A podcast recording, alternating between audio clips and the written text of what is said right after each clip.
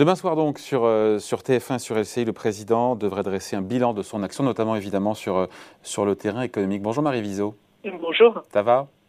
Ça pour va le bien. Figaro. Merci d'être là. Ouais, ça va, Cette reprise économique euh, française, c'est vrai, quand on regarde les chiffres, c'est l'une des plus fortes euh, en Europe, mais qui vient, on le sait bien, avec- après une année 2020 qui a été aussi passablement euh, plombée.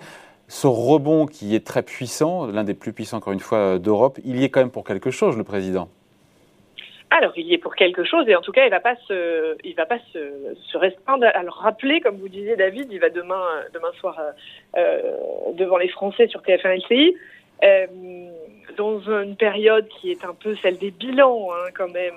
Euh, et évidemment, il va dresser un, premier bilan flatteur de son quinquennat, euh, parce qu'il n'y est pas pour rien, c'est vrai. Et sur le volet économique, euh, il va valoriser effectivement cette spectaculaire reprise, reprise française. Euh, ce re- regain, cette bonne santé du marché du travail dynamique, euh, ces baisses d'impôts sur lesquelles il s'était engagé et qu'il a Qui Euh, globalement d'ailleurs ont été tenues, les fameux 50 milliards Oui, moitié les pour les entreprises, 50 pour les Tout à particuliers. fait, ouais, ouais, parce que ça a été engagé dès le début du quinquennat. Donc, il a pu tenir, te- tenir cette promesse avant que ne lui tombe dessus la crise du coronavirus. Donc, effectivement, il va arriver avec euh, ce tableau euh, flatteur, prometteur euh, devant les Français et leur dire euh, euh, regardez, l'économie française se porte bien, se porte mieux que dans de nombreux euh, pays voisins, et euh, il pourra le mettre en partie à son crédit, effectivement.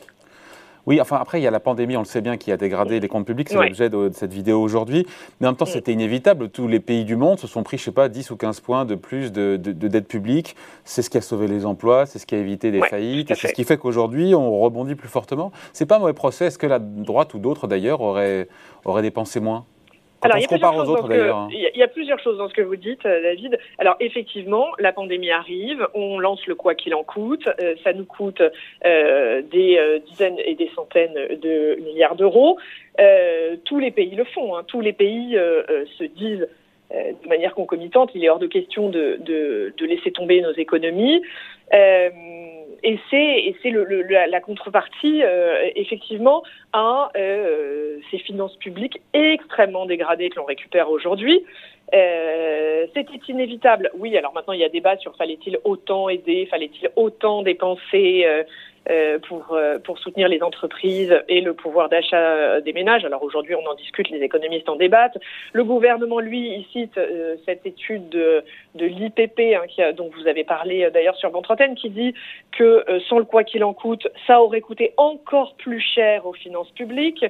Euh, donc effectivement, la, la reprise, elle vient aussi du fait qu'on a sauvé notre économie pendant euh, pendant pendant la crise, mais elle se paye, c'est vrai, avec euh, euh, des finances publiques complètement plombées. Le problème, c'est que nous, on partait de moins bien que les autres. Ça, le si on se sujet. compare, Ouais. si on se compare à nos voisins, c'est-à-dire que notre déficit était déjà plus élevé avant la crise, Mm. notre dette était déjà plus importante avant la crise. Donc aujourd'hui, même si La le dégradation la est quasi, chose, est quasi similaire, mais on part effectivement d'un niveau on part d'un niveau plus élevé, donc on, on est moins bien, euh, on est franchement moins bien que les autres aujourd'hui. Ouais. Enfin, tout dépend si on parle plus élevé, plus bas en Mm. termes de dette ou en termes de déficit. Ça dépend comment, comment on le dit. Mais juste un truc sur euh. Marie, sur euh, la pandémie. Oui. Au final, elle a coûté quoi 100 milliards On a le chiffre au final, puisqu'on a ce Alors- budget 2022 qui devrait être voté demain.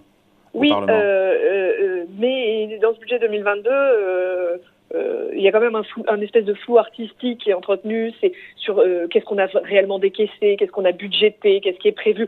Si on dit qu'on est autour d'une enveloppe de 100 milliards d'euros, plus de 100 milliards d'euros, on est à peu près dans l'ordre de grandeur. C'est énorme, hein, évidemment, 100 milliards, euh, 100 milliards d'euros. Surtout que euh, des conséquences de la pandémie, euh, et ça on peut en, reparler si vous voulez, c'est-à-dire la reprise et l'inflation, il a fallu aussi dépenser de l'argent pour contrer les effets de l'inflation.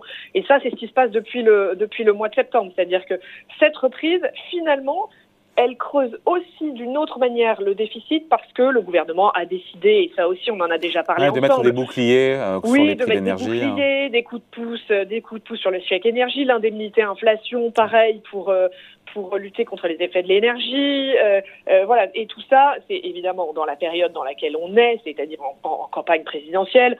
euh, ce sont des dépenses, des dépenses brutes. Hein. On les gage pas sur des économies supplémentaires. On n'est absolument pas dans une période. Marie, il n'y a pas dit, du tout de mesures d'économie dans ce budget 2022. Ah non, il n'y a pas du tout de mesures d'économie. Est-ce qu'on peut dire que le gouvernement laisse filer la dépense sur ce budget 2022 oh ben, Là, là c'est vrai, vraiment, euh, alors à quelques détails près, hein, évidemment, mais qui sont euh, dans des, sont comme une mesure en termes d'ampleur. Oui, il laisse, il laisse euh, filer la dépense. Il a donné 11 milliards. Vous savez, c'est l'exercice annuel et traditionnel euh, de négociation euh, annuelle avec les ministères. ils en voulaient 20, les ministères, quand même. Hein. Ils en voulaient 20, on leur a donné 11. D'habitude, on arrive à leur renier toujours un petit peu sur leurs dépenses.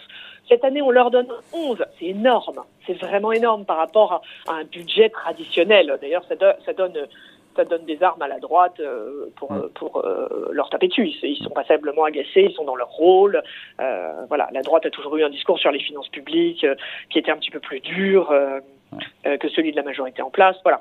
C'est plus facile quand on est dans l'opposition, mais ça c'est un autre sujet. Bercy qui s'est battu pour que le, déficit, le déficit budgétaire affiché, en tout cas prévisionnel sur 2022, soit ne dépasse pas 5%. Après, ce qui ça sera tenu, c'est une autre paire de manches, mais...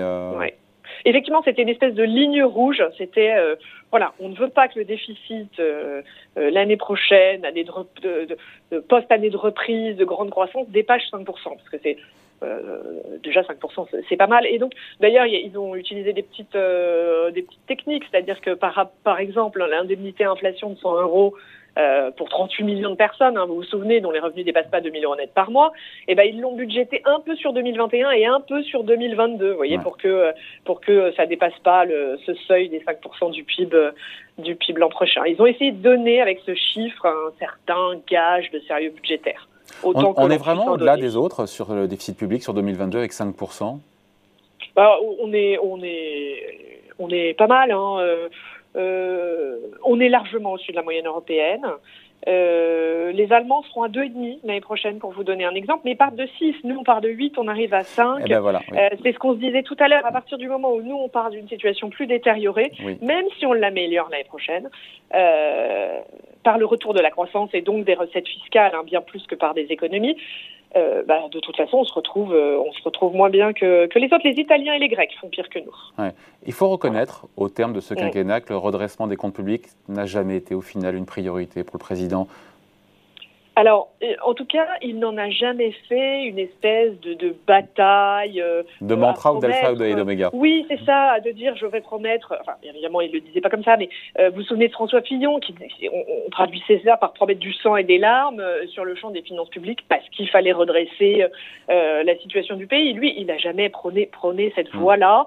C'était plutôt la voie raisonnable d'un un espèce de désendettement progressif. la dette devait revenir à 93% du PIB. Euh, le déficit quand même à 1%, c'était plutôt ambitieux. Mais c'était, c'était jamais enrobé d'un discours, ça va, ça va être difficile, il faudra faire des efforts. Ce C'était pas son, son, son, mantra. Mais même ces euh, objectifs n'ont pas été tenus sur la réduction du poste du nombre de fonctionnaires de la fonction publique d'État. de mémoire, on était, je crois, 50 000. Oui, 50 000 promis pendant la quinquennat, on n'y est pas, je crois qu'on est à zéro au final. Hein. Oui, on est à 1000 équivalents temps plein, c'est-à-dire une goutte d'eau. Euh, mais là aussi, la, la réalité, euh, la réalité l'a rattrapé. Alors, ça, cette histoire de, de, de, de nombre de fonctionnaires, c'est ça a commencé avec les Gilets jaunes, vous savez, qui demandaient plus de proximité, plus de services publics, en plus de, de, de fin du mois décente. Euh, C'était toute cette période où les Français ont demandé euh, davantage de services publics. Euh, et dès les Gilets jaunes, on a arrêté de supprimer des postes de fonctionnaires. Alors on a réalloué après en fonction des, euh, en fonction des, des, des, natures de postes, c'est-à-dire qu'on a mis plus dans l'éducation, euh, dans, la, dans la justice, dans la sécurité, et puis on a un peu grignoté euh, euh, toute la partie ministère des Finances, ministère de l'Emploi. on, a, on a réalloué des postes, mais au final, euh, on n'a fait aucune économie sur le quinquennat, euh, sur euh, une réforme de la fonction publique, pas plus qu'on en a fait comme il pensait le faire vraiment au, début de son quinquennat sur la réforme des retraites. Voilà, c'est la grande réforme ratée de, de, de, ce quinquennat, pareil, rattrapée par une réalité qui ne lui a pas permis de le faire. Et donc, résultat, les, nos finances publiques sortent, et c'est d'ailleurs le titre de, votre enquête du de jour notre dans enquête Figaro, de ce matin, les finances publiques françaises qui sortent essorées de ce, de ce mandat. Après, si on se projette un petit peu, on finit là-dessus, Marie. Mhm. Il y a des règles budgétaires européennes qui sont suspendues jusqu'à la fin 2022. Après, il va falloir rentrer dans les clous. On sait qu'on a, on a vu le président de la République était euh, avec euh, Olaf Scholz, le, euh, le, chancelier, pour chercher à convaincre les Européens, notamment les Allemands, de mesures intelligentes et pour ne pas revenir aux 3%, aux règles d'avant. Aux anciennes règles, il parle des, des, des, des, vieilles règles budgétaires créées au début des années 90. Effectivement, les temps ont changé, les conditions ont changé.